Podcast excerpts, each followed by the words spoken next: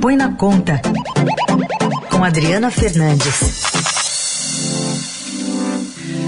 Oi, Adri, bom dia. Bom dia, Carol. Bom dia, Raíssen e a todos os ouvintes da Rádio bom, Dourado. Bom dia. Adri, estava vendo aqui um trechinho da live ontem do presidente Bolsonaro. Ele, ele insiste em dizer que. É, bom, ele mencionou sobre o auxílio emergencial, mas ele insiste eh, em defender que as pessoas não devam usar máscaras, que isolamento social é para quem tem dinheiro, enfim. E, enquanto isso, a gente está vendo eh, a população. Eh, tentando ir atrás de vacina, às vezes não encontrando, às vezes não indo atrás de vacina, seguindo orientações do, do presidente Bolsonaro, e a economia segue patinando.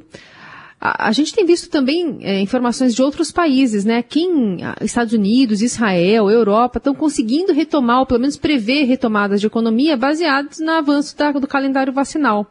Que avaliação você faz aqui do Brasil sobre essa situação, Dri?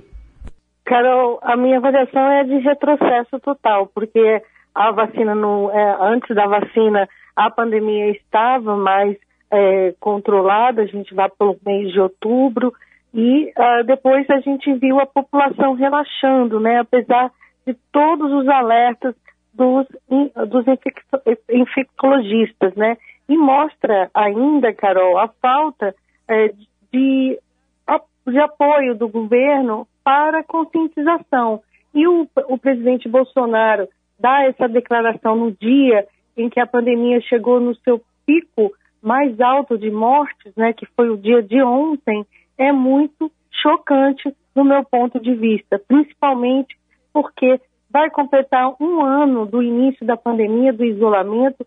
O meu isolamento começou no dia 16 de março, por isso estou completando daqui a pouco um ano, né? E voltamos para uma situação ainda pior do que estávamos e isso, é claro, terá reflexos muito, muito impactantes na economia. Essa retomada que se esperava para 2021 fica ainda mais ah, comprometida e principalmente, né, sem a vacinação rápida, o governo vai, com certeza, terá, terá que gastar mais dinheiro para mitigar essas, esses impactos. Isso é, assim, muito claro do meu ponto de vista que acompanho aqui em Brasília os acontecimentos econômicos no Ministério da Economia, no Banco Central e também no Congresso Nacional. Bom, e com isso tudo a economia está extremamente linkada a essas questões todas da pandemia. A gente está pior do que estava então, antes da pandemia? Pela, do ponto da perspectiva, sim, porque a, a vacina vai demorar. A gente não tem ainda um, um, uma clareza de quando essa vacinação vai ganhar força. A gente está estamos falando, Raíssa, em todos os dias de pequenas quantidades, né? E muita dificuldade para o, a vacinação. Eu aqui é, tenho a minha mãe, ela tem 77 anos e difícil é, abriu, o, a, aqui em Brasília, abriu para a idade dela e tudo é muito complicado. Tem que ter internet, tem que fazer inscrição, tem que marcar horário. Imagina é, a dificuldade que é para é, os idosos que não têm essa, essa, essa habilidade com a internet ter que passar por isso e ainda mais enfrentar é, filas e, e essa desorganização. Mas o que mais me choca é, nesse, nesse momento que a gente está vivendo o resultado é, de um relaxamento, sobretudo no final do ano e no carnaval, é a população brasileira que também não faz a sua parte. No ponto econômico, a gente vê, ponto econômico e político, a gente vê é, aqui em Brasília é, também um discurso é, é, dúbio do, dos parlamentares, porque eles todos defenderam o auxílio emergencial rápido, é, embora a, a, equipe econômica tenha mostrado restrições, mas parou a Câmara há uma semana, discute o caso do Daniel Silveira e resultou também nessa PEC é, que está sendo chamada PEC da impunidade, que parou essa semana. A Câmara parou para discutir, tiraram essa PEC da gaveta e querem votar rapidamente, enquanto tem uma PEC aí esperando para dar o auxílio emergencial. Então, Raíssa, são duas PECs suas medidas aqui para os parlamentares. Eles agem como a gente não tivesse passando por toda essa dificuldade com a pandemia, em, em, e sem sintonia né, com que acontece na economia real, na vida real dos brasileiros, com os quais eles estão lá para representar. Adri, e sobre esse fatiamento da PEC do auxílio emergencial, o que, que na prática pode significar isso?